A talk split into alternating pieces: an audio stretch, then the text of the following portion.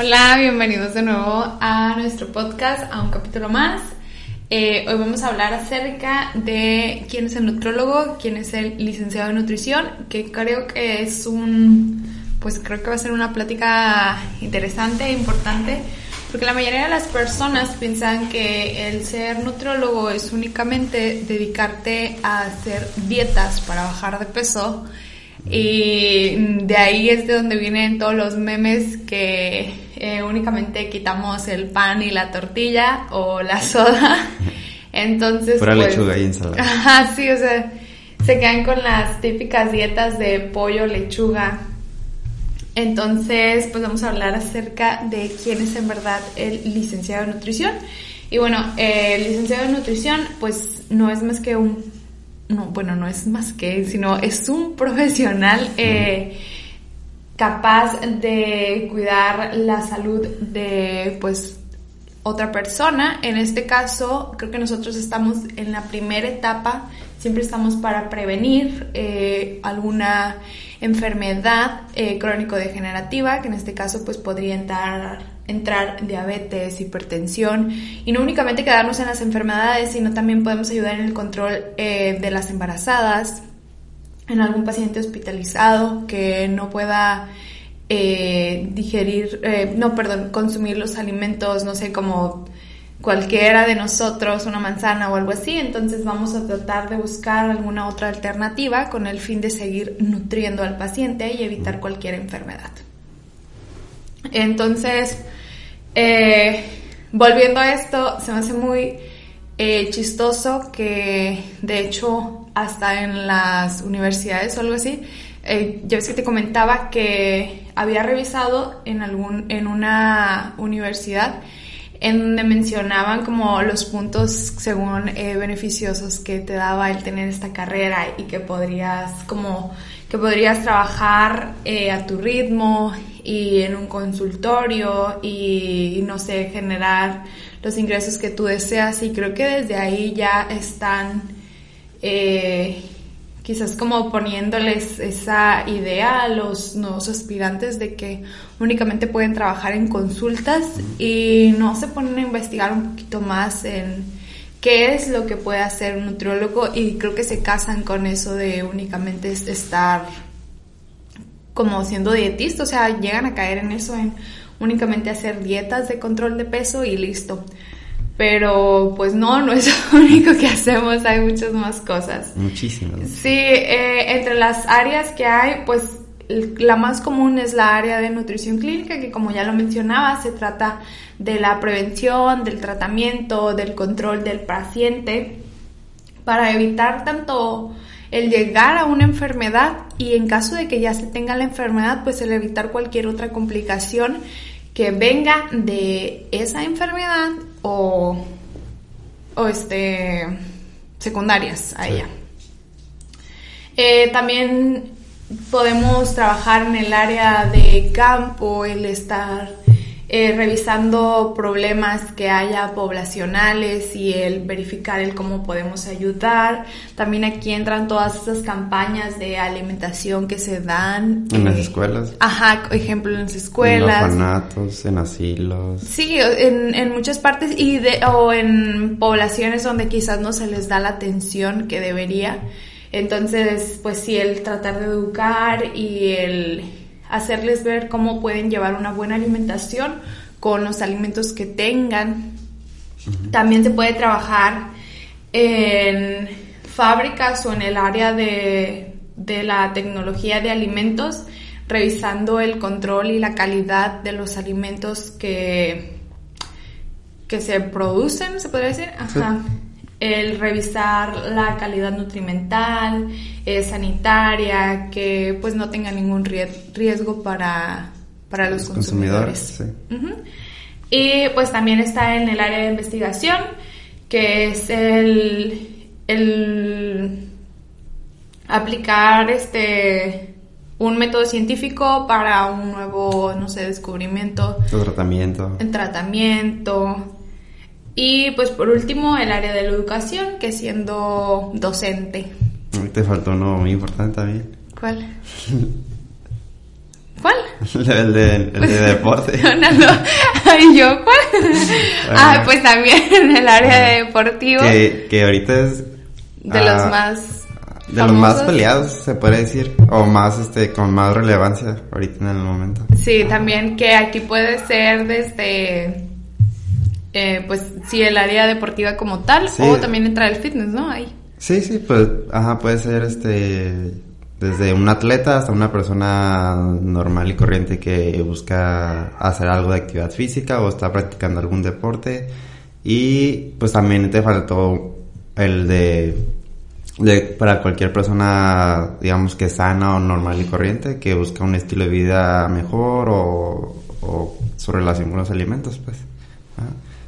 Y sí, pues, Sí, ajá. son muchas áreas. Ajá. No nomás el de estar atrás de un consultorio y, y dar, dar dietas, pues. ajá. y, y pues sí. Te toca. Ajá. Al, al- a otro punto que tenemos a tocar importante es acerca de la salud. A saber qué significa realmente que una persona tenga salud. Como tú mencionaste, existen enfermedades ah, para toda la vida, crónicas, o enfermedades ah, en un cierto tiempo de nuestra vida. Y esto lo consideramos que cuando una persona presenta una enfermedad, significa que no, tie- que no tiene salud. Y cuando se aleja de esa enfermedad, ya nosotros pensamos de que ah, ya, está, ya está mejor de salud. Cuando en realidad no son las cosas, así no son las cosas, perdón, o la definición como tal de salud. Ajá, verdadera salud no es únicamente... Eh, la ausencia de enfermedad, ya que esta representa tres ramas principales, que es la social, y en la social nos referimos a tener buena relación con el vecino, tener buena relación con los amigos, En tu familia. con tu familia principalmente, a saber cómo te tratas con los demás y, y pues en eso también nos tenemos de enfocar, no solamente en el de yo, yo estoy bien de salud, tengo ninguna enfermedad, pero si no me llevo bien con los que están, con los que convivo a mi alrededor, pues eso significa que, que nos hacen un ambiente saludable.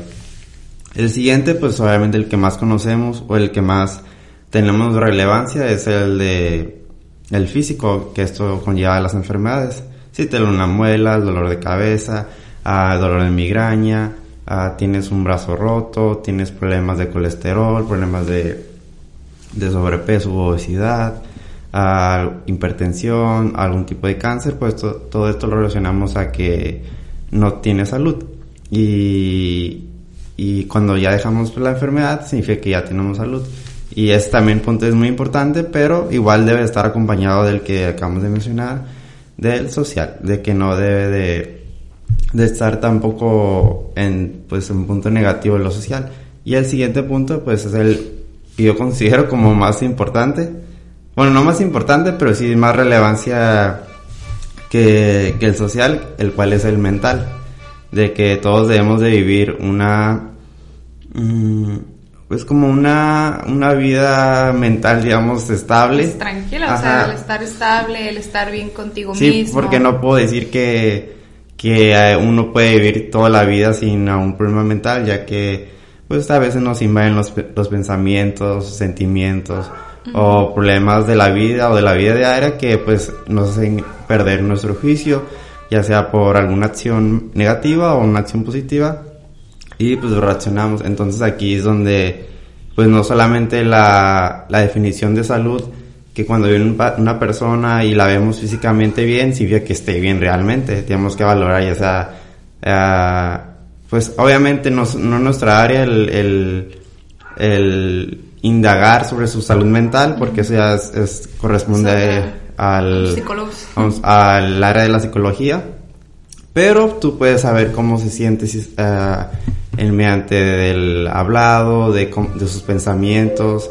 Y algo aquí importante pues es la relación con los alimentos, ya que pueden presentar algún trastorno Alimenticio. alimenticio o pueden... Sí, pues todo eso... Pues creo que al final de cuentas tienen una relación, porque si no estás bien contigo mismo y el si te sientes mal, es cuando llegas a caer en estos trastornos alimenticios, el dejar de comer o el comer de más, el tener atracones, que al final de cuentas ¿En dónde repercuten? Pues repercuten eh, quizás en tu círculo social, el alejarte y después te llevan a una enfermedad. Sí, todo tiene Entonces, una... ajá, todos una- están conectados. Sí, una cadenita que si no es esa es otra y, y por eso es muy importante cuando una persona acerca a consulta es eh, tener un equipo multidisciplinario, el apoyarte con un psicólogo y ah, con un doctor y pues todos trabajar en, en sinergia conjunto. o en conjunto para apoyar al paciente.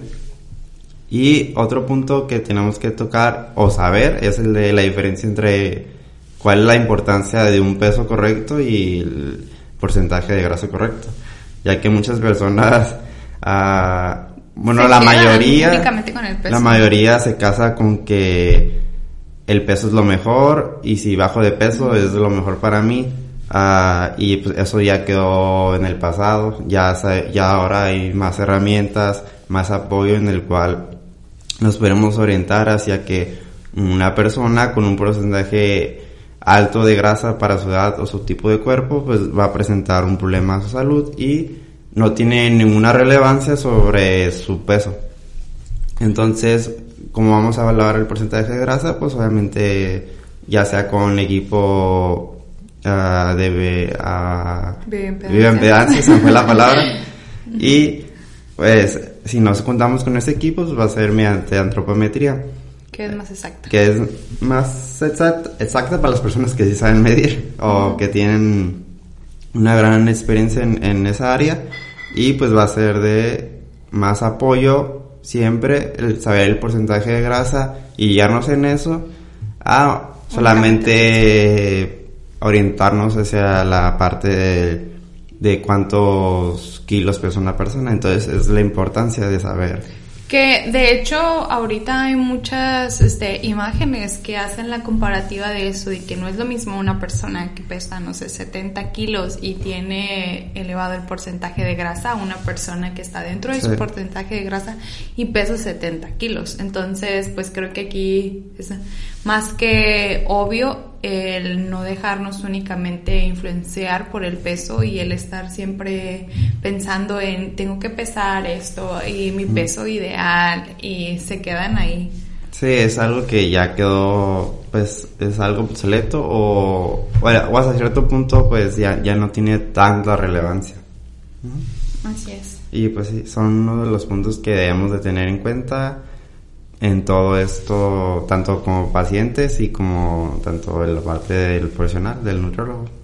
Así es. Eh, entonces creo que, que fue una plática eh, muy breve pero muy importante. Sí, conceptos básicos. Sí, creíamos que era muy importante el que conocieran que... no Bueno, es algo que se mira mucho en consulta, de que, Sí. que ellos mismos preguntan, o que nos también a veces no tomamos importancia, como el- lo de la salud, que no solamente es- es, es algo muy Que importante. se mire bien y ya. Exactamente, y que creo que todos deberíamos de tener, no únicamente el pesarnos y querer vernos bien, sino ponerte a reflexionar un poquito más cómo estás, cómo te sientes, eh, o sea, llegar al, ¿cómo se eh, diría? Como al inicio de, de este problema y de este trauma.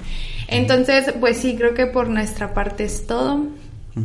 Sí, sería todo. Eh, cualquier com- ah, duda o comentario lo pueden agregar acá abajo. Así es. Gracias por escucharnos y pues nos vemos en el siguiente capítulo. Ah, ah, cuídense, adiós. Adiós.